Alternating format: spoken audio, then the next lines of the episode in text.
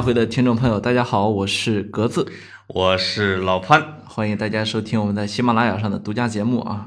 那个，哎，大家有没有觉得我们节目质量啊，就是技术质量有提升啊？哎，对，这个这个，原来老反馈说什么混音啊，我以为混音是很高级的东西，后来发现你以为是 DJ 那边的混音，名字叫回响是吧？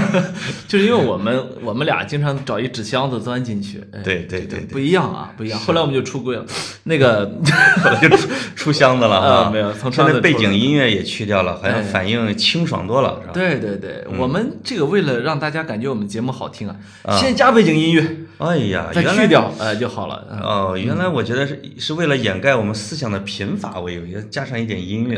对，没有这个，我我们因为前面谈了一期年度电影盘点。谁想到一谈完，我我我们俩就去看了一个叫《无名之辈》的电影啊，结果就发现好多听众开始反馈说：“哎，你们凭什么不谈这个？”对对对对，就是我真的有好多听众说。二零一八年的好电影真的聊完了吗？对吧？对对，还这个年还没过完呢，你们俩就给盘完了。这春节还没到呢，是不？是《无名之辈》确实是一个很不错的一个电影。反正这个，而且你这是《无名之辈》的编剧，以前还是人民网的，特别逗。哎呦，一个同事啊，没有，我不是人民网的，我就说这意思啊。那个，但是啊大家不要对我们求全责备。嗯，咱们又不是在给你出书写写概论，是不是？少少一部片儿怎么了啊？以后不要挑刺儿，就是我们尤其不要挑潘总的刺儿。下一个节目就不叫跑题会了，叫不靠谱大会，是吧？对，非要我们说清楚。嗯，其实这个我我这几年啊，我这个跟着潘总啊，我学习了到了很多东西啊。你为什么老叫我潘总呢？你都叫了一年了哈。对，因为这个我是不是特别羡慕？我要说的就是这个，我我这个一直追随潘总，我别人都叫我潘老师。长大后我就想成为你。哎呦。你知道吗？反正你不着急，你们媒体人早晚都成为男公关的。听说听说有某超级公司已经开始挖了，没有没有没有，讨厌啊！长大后我就想成为潘总这样优秀的高管，高管能被人家叫总，这就是我的一个目标吧。所以我这个这一期的年终盘点，我就很想让潘总啊，我就想窥见潘总的这个 精神生活。我想知道是读什么样的、吃什么样的粮食，能让他长成。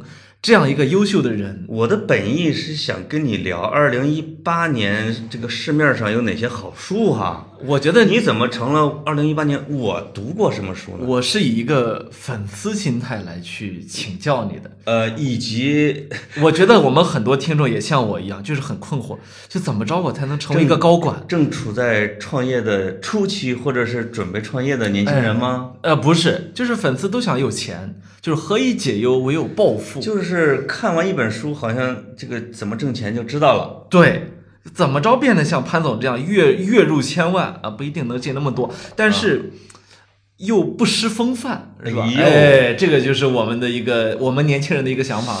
呃，这个还是有点难为我，因为我一八年看的书很多，是是，嗯，而且我的购书渠道已经发生了巨大的变迁。对对对，我现在改线下。就是我最早的时候当然是线下书店，对，后来就改成了在网上买。但是你发现渠道的便利是为王的，没错。在我出差的机场里边，现在我百分之八十的书都是在机场买的，你知道，在中信书店，什么这个那个那个书店，嗯，呃，沿着那些这个。圆形排列的那些柜台，对啊，走上几圈儿，买上两三本，顺便买个颈枕。呃，在呃颈枕倒不用了，已经已经坏掉了，是脖子已经坏掉了，坏掉了啊。这个在飞机上看看两三个小时，翻完觉得哎呦，还是有一点收获的。这个在飞机落地的时候小憩一会儿啊，然后在卫生间里洗洗脸，直奔下一个会场了就。对，打不打领带？啊不不不不，我跟你说，我有一次参加一个会啊。非常正式的会，人家给书面通知是穿西装不打领带，我不知道为什么，就是你们政府内部现在是要求穿西装不打领带是吧？我我我知不道，真的，那我参加过。我后来我就联想起来，我们的电视新闻里边，一些重要的电视栏目里边，新闻里边，嗯，我们的领导都不打领带了，现在是。啊，都是要要第一个扣不系的，那前一阵儿我这显得很亲民嘛前。一阵儿我去广州参加了一个特别高端的一个酒会，哎呀，啊那真是我是土人没参加过。啊你也知道我这个年轻嘛，啊，又这个爱打扮，是不是？哎，哎，这个洋范儿我就来了，然后结果呢，我没想到人家是一个酒会，我带着我带了一 VIP 证，我就进去了。啊然后我要进去之前，我听说很正经啊，我就把我最正经的一身衣衣裳拿出来穿就。是那种过膝短裤，不是，是一件全是补丁组成的西装，就那个那个那个休闲西装外套在，肘子上还要带两个大皮子，是吧？就是都不需要肘的，是全全身都是是那种都是那种乞丐，你知道吗？然后后来呢？最里边呢穿了一件就是有铆钉的衬衣，后来就被拒了，是吗？没有，整个那那个场景会没有人跟我搜手，哎呦特别的安全。就是确实是有一些人是混进一些会场去蹭吃的，哎，他们把你可能看成这种人了。那种人家都穿的特正经，我真遇到了。哎你这一身什么 BOSS 呀、阿玛尼啊，然后我穿了一个乞丐服难怪我在一些高端场合的搜售能力不太强啊，这确实跟服装有关系。我们先谈你的书，就是你怎么变得这么有钱又要的？聊我说你怎么变这么有钱的？今儿我非搞清楚不可啊！我觉得格子啊，可能现在是不是在面临着买房子或者装修啊？就最近对这个对我的挣钱能力和如何搞管理很感兴趣，吧？对对，哎，我我是一直想暴富的，你快教教我吧，潘总。那我今年我的读书的书单确实跟往年发生了不小的变化，嗯，这个搞管理的书多了。它让你变好了还是变差？这个搞战略的书多了，嗯就是我不是像别人那样，我专门买管理的书，我是当鸡汤读，呃什么唐僧取经为什么是几个人组，我是工作需要，不用解释，我读完之后就马上要用到我的团队的，不用解释，我的 team。直接说吧。呃，我们正经的是当教材读的第一本书是古田会议，哦，这是那个叫特别薄的啊，我知道，啊，特别薄的那个，那个叫全名我我这忘了，是不是就叫古田会议啊？里边就是有有有毛主席写的一篇文章，有会议的发言。因为这个近年兴起了互联网公司，说你互联网公司从一个创业公司向大公司转折的关键阶段，就类似于我们的古田会议。这个你从大公司上市之前的阶段，就类似于西柏坡。对这个这个我还是比较了解的，因为你跟我聊到了古田会议嘛。哎，这个我这个这个我是很认真的，我们我知道这个在学习这个材料，这个但背景但不是说为了什么政治需要，是为了公司战略。哎，战略对这一点呢，我是这么想的，就是说啊，这个我以前采访马云啊，啊啊啊！实际上这这这个马老师怎么说？这个风气是从马云开始的。就就是他马云马云当年不是挥泪斩魏哲嘛，就是他自己选了个接班人叫魏哲，然啊后魏哲这哥们儿呢，这个公司啊就出现了欺诈，出现了各种问题。对这在一个正常的公司呢是一个正常的现象，可是，在马云这里，对不起，这是我的底线。嗯我在挥泪斩魏哲之前呢，马云就去了福建的古田，就是当年这个我们全军会这个会议在那儿召开啊，嗯毛主席在这里确定了他的这个军事思想。哦然后这马云呢，在这个地方想清楚了很多问题，就是说啊他想清楚了什么呢？我们党啊，这个之所以能够成功，嗯一个很很一个很重要的就是在于，它不光是这个这个要枪杆子要强，对，是吧？是是你这个这个组织的方式，哎嗯是是是是，这个关于马老师的这是一个价值观问题。呃如何又发扬发扬光大了这一套组织理论，我们就不多讲了啊。但是确实这些牛人总是在他的战略转折期会有一些故事啊，当然我不知道这排除真实性，但它确实是有故事，没错很传奇。所以你会看到一个从一个大公司到一个伟大公司，他们一个很大重大的一个区别，就是有或者没有价值观。明白了，哎明我明白了。哎不我不我我不明白我经过格子老师的这个我纸醍醐灌顶啊，纸上谈兵，纸上谈兵。我终于明白了我为什么要学那薄薄的一本书了。哎，原来是马云老师投了我我们我司，所以我就说，这这一定是一个阿里系企业才会有的举动。也不能这么说，腾讯系的人家就不看这个。也不能这么说。那个我的第二本第二本我的第二本书叫《赋能》，后边还有个冒号，叫打造应对不确定性的敏捷团队。大家注意，这个赋能不是负能量啊，是嗯赋予你能量。赋予基层，哎赋予战斗小组，赋予虚拟团队能量。这个词儿据说是曾明发明的，对吧？呃，据说是他从直接从海外翻译过来的时候发明了，叫赋能，也有可能是他转译的，还是怎么着，嗯他他对吧？翻译的，对，因为这本书的名字确实叫《赋能》，它是一个美国的一个司令写的，哎他是特种部队的司令，而且就是他是他的，我觉得他的起源是，或者说他的灵光一闪来自于，就是美国在应对恐怖主义的时候，因为因为整个的基地组织的网络是一个不规则的，对，是一个多中心的啊，是是一个是一个完全去中心化的。你按着这头儿，我就那头儿起来。哎，那么美国军队为了应对这种状态，比如说抓到本拉登，他实际上也把他的部队化整为零，每个小型的团队都有很高的自我决策权，啊，就是他可以决定，就当他发现了。这个本拉登的时候，他可能会请直接请示司令，我干不干？司令说，你根据你当时的情况自己做出独立判断，哎，然后就干。啊每个人都是司令，啊，所以这个就是赋能的一个原理。我是很认真的读了这本书，而且这个想把它应用到我的大概有三四个人的团队上所以现在他们三四个人是司令了吗？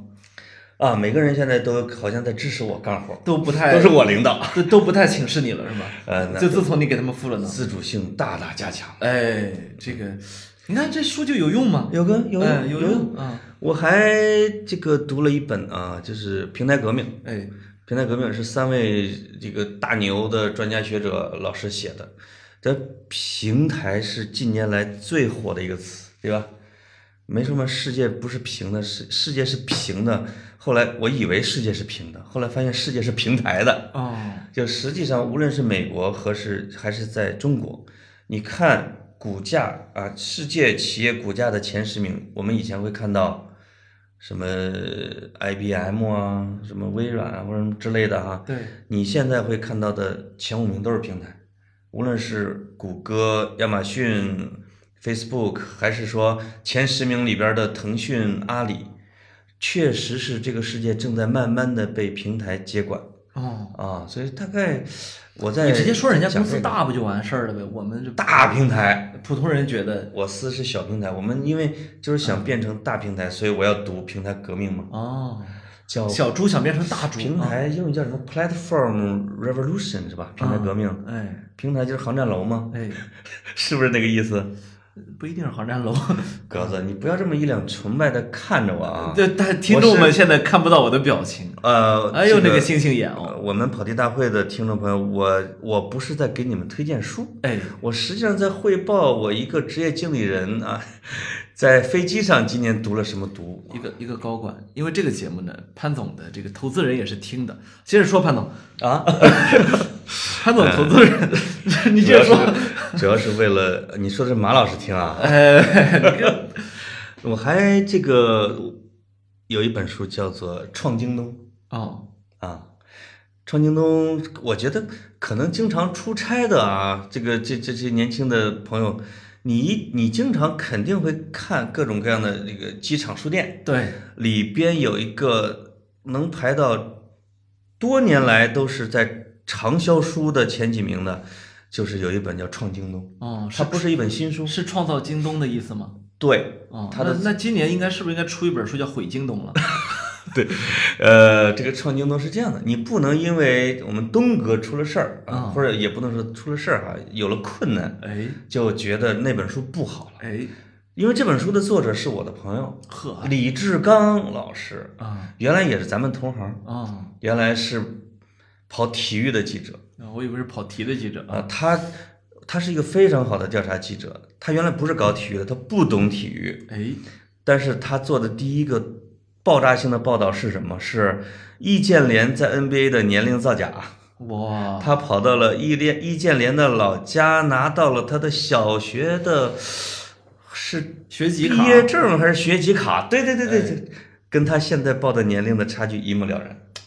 李志刚就是用这种精神，现在又转战了互联网，并且他每年都去采访刘强东，每年都采访，大概五六年之后，自己经过一个长期采访，写了《创京东》。嗯呃，我前几年见他的时候，他说：“我说刚哥，这本书让你卖了多少钱？”他说：“哎，也就是卖了三十多万吧，目前本儿啊还是钱啊？三三十多万本儿啊，哇，本儿，而且是在互联网创业领域写创业人物，有可能是销量最大的。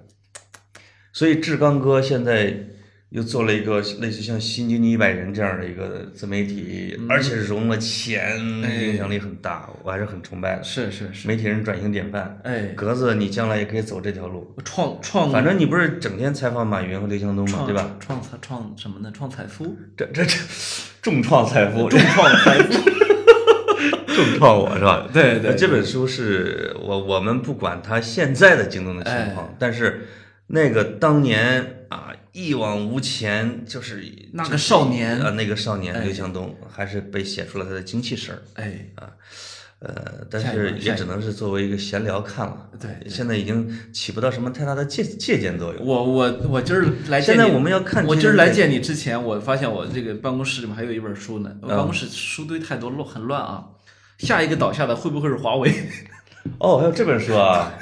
你你接着说，接着说。呃，还要还我看的书不太多，就是我我就我我就我想想，还有一本啊，这个书实际上是看了两年多，哎《引爆点，tipping point，》啊，《引爆点》这个这个是一个可能大家都耳熟能详的一本书了，嗯，这跟前面的书那种特别专业、特别高端的不太一样。哎这本书是创业界所有人都能看，哎，而且都能用的，它确实的指导了我的工作。没错啊，这知道你什么工作了，不我好意思啊。为什么这个就是有些人知道啊？我到小我我不说公啊？司不说，坚决不说。在啊我司的第一年就拉着一票人，比如说作业本、王小山、是高群书、陈兆华这些都当我们的房东，哦，尤其是作业本和王小山。因为我读了引爆点之后，我就在想，我的朋友圈里边谁是最符合里边说的叫联络员的那个角色？联络员是什么角色呢？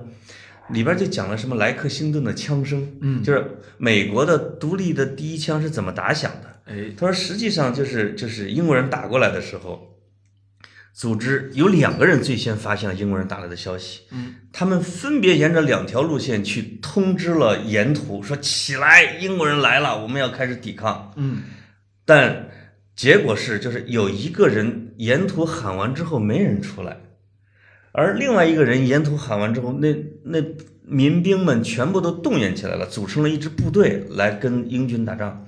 他于是就开始分析说，为什么这个人也一路通知，这个人也一路通知，但是大家都相信这个人而不相信这个人，就是为什么大是他组织起了所有人，他最后得出一个结论说，这个人平时具有是个意见领袖，然后性格非常热情啊，然后容易把大家给联络在一块儿，他给他起了一个角色名字叫联络员。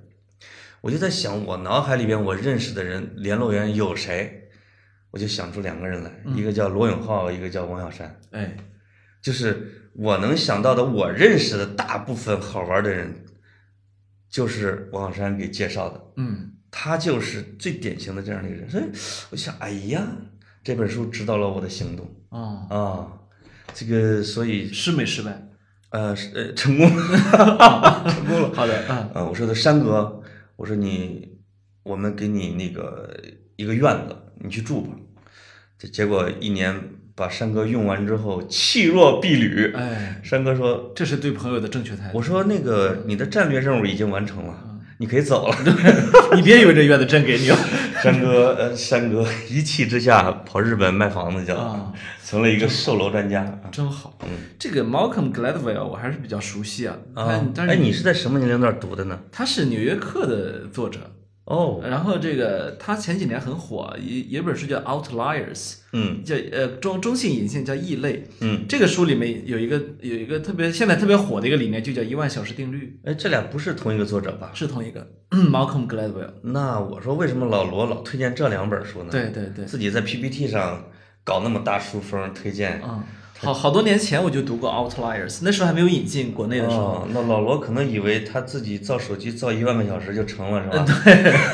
对，结果那个呃，这哎呀，我我怎么老涉足你们经管领域？就是啊这个一万小时定律啊，他就总结出来说，这个什么莫扎特、比尔盖茨全都是这样的。所以你看，现在好多人劝大学生创业，我觉得就是居心不良。嗯嗯说你看比尔盖茨大学也没毕业，哇塞，比尔盖茨从小就接触大型计算机，对，等到他辞等到他辞掉学学业去创微软的时候，已经接触了很多小时的这个扎克伯格也是计算机了。嗯，然后还有这个这个叫什么 Steve Wozniak，嗯。就是苹果公司的联合创始人，跟乔布斯这个，因为我前两天想想想想见他嘛，对。但是后来他能给我的时间太少了，只有十几分钟，哦。所以我就没有见他。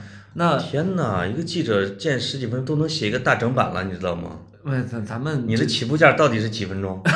这确实十几分钟啊。那个，咱们这不是因为认识潘总就自己抬身价嘛，然后结果呢，这个 Steve Wozniak 他这个自传里面叫《I Was》，写的非常好的一本书，呃也引进了前几年。嗯嗯嗯，就提到他确实从小他的他的父亲是一个工程师，是从事美军的机密项目的，所以从小他父亲一直就带着他玩工程，对，所以他是从小到大一直玩到玩到大。他你的意思是说，他们其实不是说从大一学到了大三退学的，他是从三 三从三岁三岁学到了大一大学二，学到了二十三岁，对，对吧？已经早就积累超过了十万个小时而且这里面有真正的热爱。啊！对对对对，这个是不一样，这个和你只你只热爱钱，所以你创了业，这个是有天壤之是别。有时候为什么说大二或者大三就毕业了？那玩意儿不是形式啊，不是为了装逼，对他实际上是，比如说扎克伯格，对，他有可能那个时候不赶紧退学，全心的去就完做那个东西完蛋了别人就超过他了。，对，就是互联网的速度是一一年两年有可能就迭代。你看这几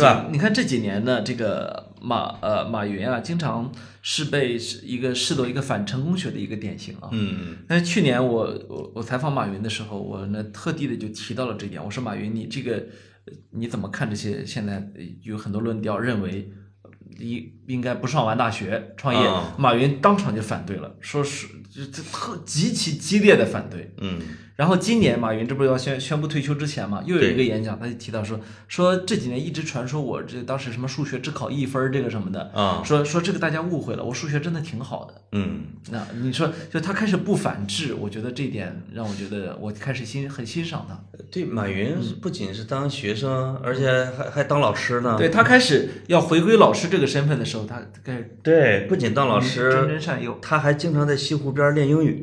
对，说这个东西，至至少他的英语练的，我怎么着也得超过一个一万个小时。那绝他还那绝对有，他还去跨国交流嘛，对吧错？没错。嗯，嗯，才有了就这种在外边，现在不是经常说叫什么强东英语，马就是马云的英语是英语，嗯，雷军的英语叫雷语，什么之类的。OK？呃，说是就是反正公认的李开复和马云的英语是非常好的，那那李开复不用讲，那人家是这个，嗯，那说了半天，你谢谢。你你你你你以为我只读了经管书吗？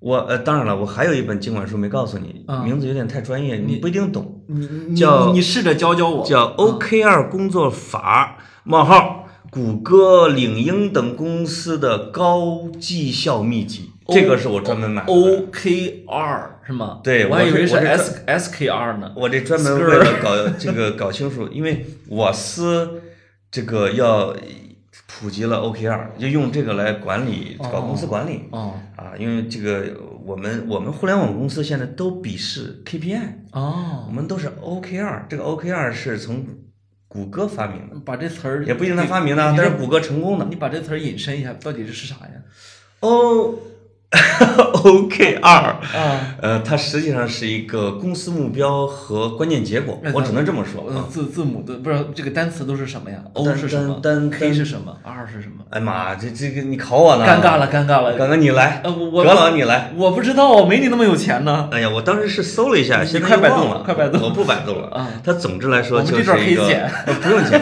不用剪。啊人我人我还是比较这个不怯于暴露自己的英语的。哎，嗯，就是他实际上呢是，呃，他说要用一整套体系，既让你能就是你的团队啊，哎，能保证他完成关键性的目标，同时又不伤害他们的创意性哦和灵活性。哦，啊，所以他就给你一个关键结果，它前面是有数量化的工作的绩效，但它同时还有一一个很重要的部分是你的价值观、哎，理念，嗯，就说你有没有在为公司的价值观做出你的那一份的贡献，对，这个也是你的 OKR 的表现之一哦，啊，所以我们一一在适用这个，价值观，这就是我的工具书，没办法哦，啊，没办法。对对，就是你们大公司都是这么运营的，是吗？呃，成功的好像不多。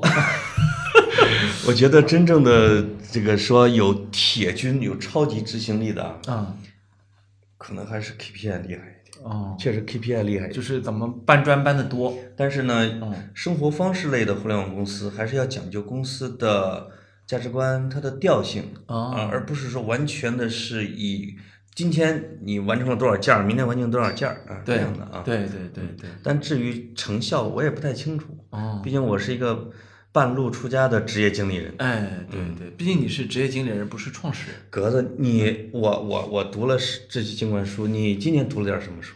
我经经管书我读的是少点啊，啊那个那我一直觉得你有一颗经管的心，是吗？你将来当高管是没问题的。是是是，我我我高也没问题，管也没问题，反正不知道高管行不行。嗯呃，我我今年读的，你看，比如说我这能跟你搭上的是吧？呃，北野武的小酒馆儿，呃，北野北野武啊，呃我真看了他的电影。是吗？你都呃，看了哪个？血与谷是前两年看的啊，我今年看的是菊次郎的夏天。哇，哒哒哒哒哒哒 哒哒哒哒哒，哎，好像就是你这么一个怪大叔啊。呃，我我看完之后，我觉得还真是，呃，还他还有一还有一个就是他演黑社会的那个叫什么来着？他演黑社会的多了，呃，那是最经典的那个，我也看了，就我就是极恶飞荡。呃，不是那个，我忘了，但是我觉得就是他那个脸一抽一抽的那种感觉特别好啊。对，你知道他脸为啥那抽？出受伤了呗出了出了车祸。出车祸了啊，受伤了。北野武是个牛人，咱在以前也讲过啊，没错还还看过什么？我跟你 PK 一下，到底谁读的文化书有文化？文化书，你你你还有什么书吧？我今年认真的读了《坛经》，算吗？六祖坛谭经，晶唱歌那个谭晶 啊，六六祖慧能写的哎，啊六祖坛经，不是格子，你二十多岁的年纪，你怎么就开始佛系了呢？我还天天当枕边书读呢。我说什么了？哎呦，菩叫什么？背两句儿。菩提什么如梦如幻也如电吗？那那是另外一本，走错片场了，大哥。菩提本无树，明镜亦非台。本来无一物，何处惹尘埃？这是《坛经》里边的吗？哎，但这句话所有不懂佛法的人全都会背那，你表现不出来水平。你再来一句，你非让我背，那我再来一句，用果儿。啊，对，好。善知识，叹号。这这是那个六祖每次要去讲经的时候啊善知识那，就是你为什么要读《坛经》呢？这个作为一个职场也顺利的年轻人，佛法的智慧啊是无边的，就是你你你在你的工作环境里边得用着佛法吗？用不着。不是，就是说这个中国知识分子啊，传统知识分子啊是儒释道必须兼修的。你要想、哎你要想理解传统文化，你就必须得去读点佛经。我觉得顺境尊儒啊，逆境谈佛，你还没到时候。格格格子，我是真的因为知识水平很高，所以得补齐这么一块儿。就是你的心态已经沧桑了，是吧？没有，我是我正在补管理学，你就已经补上了佛经。你没听说就是九零后先脱发吗？嗯，对是。我，呃但是我觉得呢，读的时候呢，你我觉得我读了一本文化书，可以跟你的《坛经》匹敌。你说呃，余秋雨老师今年出了一本新书呵，啊，听到我说余秋雨老师不要笑，我没笑，我说你们高管，我非常认真的要为余秋雨老师说两句话你。是高管里面非常有文化的那一类。后就是在前些年啊，就是呃，知识分子界掀起了一个嘲笑余秋雨风，没有说说他是文化口红，对吧？哎，在点缀这个时代。嗯，但是呢，我实际上真正的说对大文化或者对文化散文感兴趣，真的就是他的那个叫文化苦旅，旅双冷长河，而且里边写天一阁的，写开封的，写莫高窟的。我觉得有很多羞于承认自己读余秋雨的文艺青年、文学青年，像我，不得不承认，你对莫高莫高窟的了解，初步了解啊，你可能十八九岁或者高中，真的是从这个书来的，因为它影响太大了，是吗？哦，这个不代表普世哦，是啊，好好好。今年于老师又出了一本书啊，叫做《中国文脉》。哎，于老师怎么所有的书都四个字儿？你发现没？呃，双冷长河，千年一叹，文化苦旅，中国文脉。哎呀妈！你是不是真的是四个字啊？他他这个以后肯定暗藏玄机。嗯，那可能在于于老师喜欢这种四六句儿，以后说到六句儿了呢。对对对。啊，这个中国文脉其实它有一种文化野心。就是想捋清楚中国的文明的溯源哦，啊，就是说从皇帝是怎么弄的，然后废这个殷墟是怎么回事儿？殷墟后边呢，比如整个西周的文化，对啊，又到先秦啊，总之是呃一个很一本小书啊，它就是它力求是高度凝练的、有顺序的把中国的文明的演进给写下来哦。这就让我想起了另外一个有此抱负的易中天老师。呵啊，我在机场里边也买了好多本儿。哟，你潘总，你这个越来越符合特别有钱的人的这个。易中天得写了得二三十本了吧？中华史，这一直他说自己有一个大的雄心，要要写中华史，对中国文明的发展史。我基本上两个小时一本，就是你还是要看，可可看嘛，对吧？是是。呃，我觉得解决了。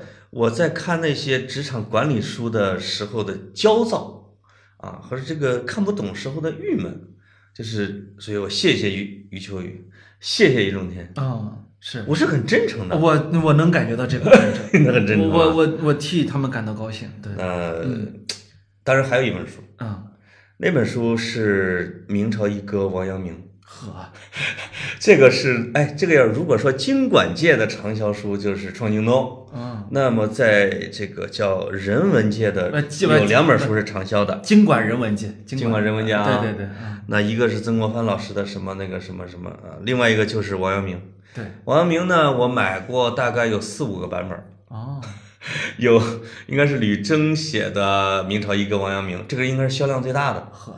然后有这个叫杜阴山写的，叫《知行合一王阳明》，他有可能销量第二的哦。但是读到后来呢，就是王阳明就那么些事儿，但而且呢，我想读原文又觉得好难啊。就就凡是有一本跟他们不一样的王阳明，我就买一本。这算是一种呃，包括日本学者写的，这算是一种焦虑吗？我觉得不愿意读原点，就就不愿意读原点，愿意读二手书，读点二手书，二手书算是一种。哎，我觉得你提了是一个好问题，就是为什么？一个是为什么读二手？哎，这个这个不是焦虑，这个是我觉得是沉重，不想沉重啊啊，就不想沉重，我就想浅一点。对对。第二个呢，为什么是读王阳明？王阳明为什么就越来越都被用在，就是说搞企业的人其实老读王阳明？为什么呢？我觉得他是。王阳明老师现在有点像齐达内，你知道吗？啊，玄学，玄学。王阳明是有一种玄学。王阳明的这个儒家的理论里边是包含着非常重的佛家。哦，他是对朱熹的一种反动嘛？对，他不是说一个理论我要按照逻辑要推理出来。没错，他是要王阳明是要看那个竹子看三天，突然间我明白了。哦，就是搞企业的人，或者说顿悟的感觉啊，搞管理的人，就是有很多时候其实是。一个是搞不明白，实际上是搞不明白很多事。对对。但是你看了王阳明之后，你突然发现啊，顿悟一下也有可能。那为啥不读我的六祖坛经呢？坛六六祖慧能是最擅长讲顿悟这回事儿。第二个呢，嗯，王阳明其实是一个成功人士啊，就是慧能不是成功人士，王阳明是成功人士。他成功在什么呢？他是你看着他是一个知识分子，对，但是呢，能剿贼，能打仗。能留言论，能写诗，能暴富啊？呃，挣钱这一块倒是没讲，咱说，哎呀，不是，他是一个百战百胜的谋略家和兵法家。哦，这个呢，就会觉得哇，一个读书人只要掌握了一点知识，哎哎，掌握了某一种知识，或者说他的王老师的玄学里边，对，他是可以有兵法有谋略，这一下就把经管。给串起来了，是能指挥你在商场打仗的。哦，他比看纯粹的知识这个《孙子兵法》有文化，所以你你们这你们这些商界高高层人士现在的这个基本理念，还跟我小时候那个听广播听到的一样，就是呃商场如战场，是这意思？呃，我们已经升级了，嗯，我们现在已经升级成破山中贼易，破心中贼难，哦，贼难。贼难啊！你也知道，最近民营企业家这些都不太好过，好过啊，搞企业的人，支持你们了，嗯，不，那你这心里边还是不踏实啊？什么时候又不支持了呢？对吧？就是民营企业家心里边会有一种心魔，我觉得，也对，定你看这是心魔啊，啊。但是王阳明就帮你在去除心魔，啊，对企业家进行了心灵按摩。哦，哎呀，这我觉得这是为什么企业家爱读王阳明老师的。这个有一篇论文，我给大家普及一下啊，就是浙江省社会科学院的两位研究员钱明，呃，另外叫什么鲁鲁鲁尧啊写的，叫做《梦中的王马》。哎对呦，破折号对古今奇人跨时空的对话与互证，哎，这个这个是一个很很严肃的学术书哦，非常严，发在了贵州大学学报 C 刊啊。啊 C 刊如果这个大家在学校里面知道什么意思啊？人文社科类的 C 刊，嗯这个这个这个文章的这个第一句是这么说的啊：二零一五年，我们也想圆一个梦，一个关于王马的梦。此王马非彼王马，就是说不是王健林和马云。此王马可谓古今浙江两个最具代表性的奇人，奇人异象。王阳明与马云相隔数百年，一个是创造思想财富的大师和圣人，一个是创造物质财富的巨匠和偶像。哎，我觉得你把我刚才那种朴素的想法，哦，这个学者啊，啊、给升级成了一个特别合理的理论，对，这好厉害的。这还不算，这个学术研究的结论之一就认为是王阳明的一部分基因移植到了马云身上去，这是一个正经八百的基因编辑。我跟你讲，天哪，怎么？样？这个论文九千字，哎呀，这个马哥原来是姓王啊，就是有一部分基因是被编辑过来的。隔壁的老王生下了马云，我这个 对不住啊，这个这个，哇，我对这个学者已经服了，马上从你们公司撤资。我我跟你 说，这个我已经服了啊怎么样？这个这个研究怎么样？啊，非常好，非常好。是不是很符合你们中年高管的趣味？我突然有一种被点的感觉，哎，就是顿悟，就是太多的学者是胡扯淡，是吧？就跟我看这些经管书看了白看也一样。哎，就是我我借这个机会，其实我跟格子啊，我们聊了半天，我读书啊，挺严肃的读书。，对对对，因为它是一个客观存在，我就是读了这些书，是是吧？另外还有一部分书，呃当然是一些严肃的书，可以以后再聊。哎，但我确实读了很多的经管书，读了很多的特别特别特别轻松的文化书，是吧？哎，你是从一开始进入这个创业公司就这样，还是今年才变成这样？哎，这个问题问的特别好，我觉得我就就问的太好了。这个问题就是哎我刚开始到毕思的时候，我读了很多还是文艺书啊，除了引爆点那个，我引爆点你不觉得难道有点像一个挺文艺的一本书吗？没错，对吧？就是我很少看什么经管书，我就很鄙视的。对，但是从我从我第三年开始的时候，我特别自觉的有求知欲了。哦，就觉得别人都在进步啊，就是经常会有一种观点说，一个媒体人，你起码至少待三年以上，你才能真正的了解互联网或者成为一个职业经理人。我就想，我都已经三年了，嗯我怎么还赶不上别人？对，我是不是要看书？我是不是要看经管书？呃你有没有上难难得班什么的？呃，这个倒没有，哦比如湖畔啊，这个也上不去。不，我说难得教你做男人的这个 男 德啊，品就跟女德对应的哎啊，哎那个倒没有。没有哈，但是看这些书确实也让我，呃，从表面上起码知道，哎呦，我是一个职业经理人的啊呵啊，就是开始挺认真的来履行自己的职责。哎，但我觉得从另外一个角度，听众们其实也能听出来我这一年的状态，我的状态。嗯，在上飞机之前买一本《秋雨歌》和《中天歌》，抚慰你或者是受伤的再买一本小心心。经管，一啊本是看经管书，试图找点答案，然后呢，看这个文化书，试图找点快乐。初心，啊，是吧？初心，对。这这骂人家啊，嗯。这嗯，但是但是实际上两者都得不到呵，啊，这可能就是一年的状态潘总未必很快乐。你昂扬一点儿，我我在向你学习怎么挣挣大钱。不是，我其实用我的经历告诉你，你再过若干年，你要转型，你要看这些经管书的，可怕不可怕？答答答应我不要去上商学院缓解中年焦虑好吗？啊，那个还真不会上，不会太贵了，啊，上不起 太贵了，太贵了。对对对对，不是我，嗯，哎，我我突然忘了一件彩蛋啊，嗯，咱们不是说好在节目开头的时候哎就要送书的嘛？就这么重要的这个营销环节，我们幸亏我读了经管书，对对对，啊，这真是我们要做社群营销的。是一个环节都没落，你知道我还我还读了一本书，刚想起来，叫《社交红利呵啊》啊。这这那个书，大家这个小朋友们可以看一看《社交红利啊。》啊，就是那我再推荐一本《社交货币》，我也我也这 疯传啊疯传疯传啊啊，疯传那边在谈社交货币的。那我们的我们的我们的促销，我们给大家讲讲。我们今我们今天啊，因为潘总发现我是个不靠谱的人，所以亲自答应说，今天他推荐的书，他要挑那么两本儿对，推荐给我们这个在那个我们这喜马拉雅评论区最有意思的两个读者。这呃这一期啊，我更正一下啊，啊，我就是讲到现在，我觉得还是我还是不太忍心把我读的这些书送给听众们。哎，咱们还是挑两本儿，呃我书架上的书，你书架上的书大家我书架上的，对对对对对对对，呃，就是在这一期的这个这个，比如说，呃，一个一个一个一个一个叫什么？一个微胖界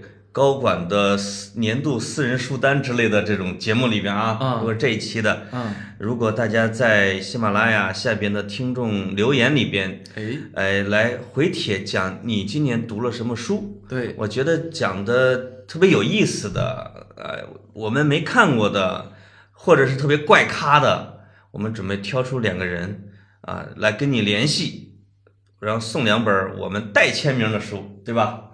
作为一个小小礼物，不过这个在喜马拉雅留言之后，能不能找到他们 呃，回帖没问题啊。啊？好的，呃可以，看来你不回帖，我我只要有空我就咔嚓咔嚓回帖。我跟你们这些高管真我一般在出租车里边斗完地主就给网友回帖。是吗？真好！哎嗯呀，潘总这这还这么平易近人，真是让我感觉幸福。哎大家一定要记住啊，就是如果在这期节目里边有回帖，我们会送两本书。对，嗯，哎，那像潘总，像你们这些高管，你们会去看尤瓦尔·赫拉利的书吗？说点人话吗，这是谁呀、呃呃，人类简史、未来简史、今日简史，哎呀妈，读过人家两本儿。哎，他真的是一个以色列人啊，他是，以色列人。难怪这名字那么难记。我跟他采采访了一个小时，你忘了？哎呀，我前两天看了《纽约时报》，就是那个创造了四千五百万点击的采访视哎频吗？哎，我们在节目里边已经说了二十多回了，呃嗯，那这是我们隔着一生的巅峰之战。呃是不是？还有十九期没播。哦，是吗？呃，没有开玩笑。那个我是说什么呢？我前两天看《纽约时报》的一个一个文章啊，嗯呃，很长，他就讲到他们跟着尤尔·赫拉利和他的呃伴侣同性伴侣啊，嗯一起生活了几天，哦一，起生活了几天呢，然后就就是在硅谷啊，嗯他在硅谷发现他是真的是硅谷高管的，是神坛上的人。哇，就是什么扎克伯格、比尔盖茨什么，比尔盖茨今年推荐年度五本书就有啊，《今日简就史》就有他啊今日监视》，就是他们都是，呃关键问题是让这个赫拉利觉得很吊诡的，他明明在反对这帮人，对，哎，就是我觉得是这样的，就是那些人之所以能成功，就是因为他 兼兼容并蓄，就是经得起反对你你不管是怎么非常尖锐的去批判他们，哎。他们觉得哇，说的太好了。牛逼。啊。我我，但我就是挣了很多钱，怎么着你这这我你打呀？这是我觉得啊这是就是马云老师的心态，就是大家都在骂什么气功、哎，特异功能，他就好奇怎么着，我就好奇对对对，啊，你我就被骗了，还挺乐呵啊。哎，是不是你们高管就是这个样子的？就是哦我像不不不不，我们是我们成功的人是人家才这样哦。我们普通人就会觉得这个事儿不对呀，那就不干，他们就嗯不会这么想。他们就是你像马云他们，我觉得他除了有着超人一样的意志力和洞察力之外，他有着孩子一样的童心，我其实经常觉得他对这个世界充满好奇。我觉得这就这这是把一个企业做成一个超大的一个一个一个一个一个一个潜质。一方面是这样啊，嗯另一方面我想起另另外一个故事来，嗯就是在一个两个国家的一个边呃海海呃这个这个边境吧，有一个人每天推着自行车过那个边境，这个海边境这个官员就知道这人肯定走私，但怎么着查不出什么事儿来。终于有一天问他说：“我我保证不抓你，你告诉我明天就退休了，你告你？告诉我你在走私什么？啊说说自行车。这 就我想说什么呢？就是有时候，比如说这高这些巨成功的人士，有一些怪癖啊，你真别拿他当他成功的因素之一来对待。对对，就是说，这他能成功是因为他有一方面、两方面是极强的。是你别觉得他做什么都对。是你比如说这比尔盖茨每年推荐书，我都觉得不太想看。哦，我我我我知道盖茨肯定聪明，肯定做了很多特别正确的决定，对，但我真不觉得他读书有多好。这个很正常，嗯非常正常。对，那些理科生的口味和品味哎，永远出乎你的意料，没错儿。真的。所以就像他不管见谁，就要一个手要抄着兜儿一样。哎，我见英国女王都要抄兜儿的，但这个行为是不对的，是吧？这个只是大家可以因为他是怪咖，因为因为认可他其他方面的成就，所以愿意原谅他，甚至觉得这是可爱的，哎，对吧？是的，是的。哎，呃，说了这么长的啊，其实我觉得怎么就说起我跟马云了呢？就是我是一个，就在我心里，我是一个打工仔啊，在我心里你们俩是一样的，我是一个打工仔，是吗？啊，这个我的私人书单，我我在这儿还是很严肃、很认真的跟我的听众朋友说，别学我，别去买我推荐的书嗯，啊。对，这一期的书单我们全都不推荐啊，呃，就是包括也别去读《坛经》。其实其实这期的题目应该叫“今年不推荐书单对对”啊，就是尽管有的书可能是好书，你读它干嘛呀？我觉得经管书读了没用，用得着，这是我的总的观点。用得着再读，嗯，跟个教程似的。是是是，就是没事儿看看马云的演讲录像就行了。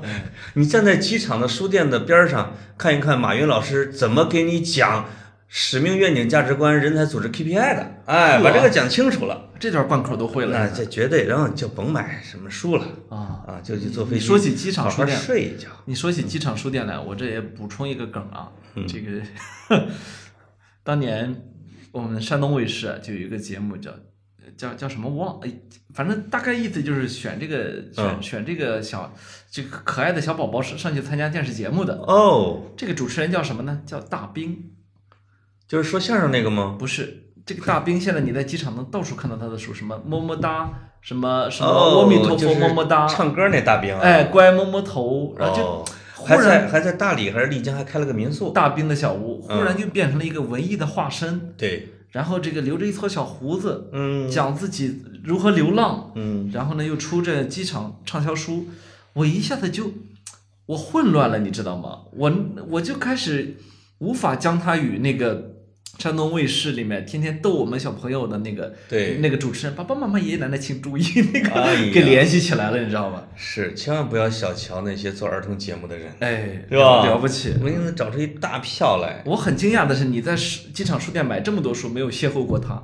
我一直在等着你公布他买过他的书。就是我们这种文艺界的啊，就是那是很鄙视自己的界的。嗯，我们崇拜的是创京东，是是是。我们对吧？是我们买肯定是买那些成功人士，是是，虽虽不能至，心向往之。呵，啊，做一场梦嘛，对，我的财富梦。哎，所以像潘总，你们这个，嗯那比如说我就猜啊，啊。像你们这经管界的高管，你们到了年会上，你们是不是唱的歌就跟比如说我我在 KTV 点的歌啊，都就特别文艺啊？哎，你你说这个你们年会唱什么歌呢？你说了一，个特别好的一个一个题目，嗯，就是我确实是我第一年的年会，你知道唱的是什么吗？唱的是青海的花儿，就是小小酸曲儿，啊，叫早知道，呵，就是早知道黄河的水干了，打他妈的铁桥做啥呢？哎，早知道嘎妹妹的心变了，这个打他妈的双人床做啥我用清唱唱完之后，我们公司的小同事们都震了一年呢，震了一年。呵，他们说：“哇，还有这么文艺、这么黄的歌曲？”嗯其实都没有，其实文艺青年们是天天在唱的。是是，这啊都是无论很罗马表、织毛衣和早知道，这不是三大神曲吗？文艺界。对对对，结果到了第三年的年会的时候，哎，我的唱的歌就变了。嗯，我跟我的这个所有的这个团队和我的老板们，哎，我们唱了一首歌叫《我的好兄弟哇，小沈阳那首是吗》，？小沈阳，啊，小沈阳，这个，而且我唱的很投入，就是唱的就是眼眶还真的湿润了，真的会掉眼泪因为你。你你回想起这公司这两年走过来的不易和他的打拼，哎，就是而且哎，终于有资格站在年会上用走调的声音，我们一块儿高唱《我的好兄弟》，哇，真的想象不到比这更油腻，个气氛是比很那个气氛还是很震人的。真的想象不到比这更油腻的场景了。哎呀，我现在我不行了，我要唱。我我们来回放一下，我要唱好，我们就不跟听众说再见了，我们在歌声中告别。朋友啊，情谊比天比地还辽阔，啊，还辽阔。那些岁月我们会记得，朋友的情谊呀、我们今生最大的难得，像一杯酒，像一首老歌。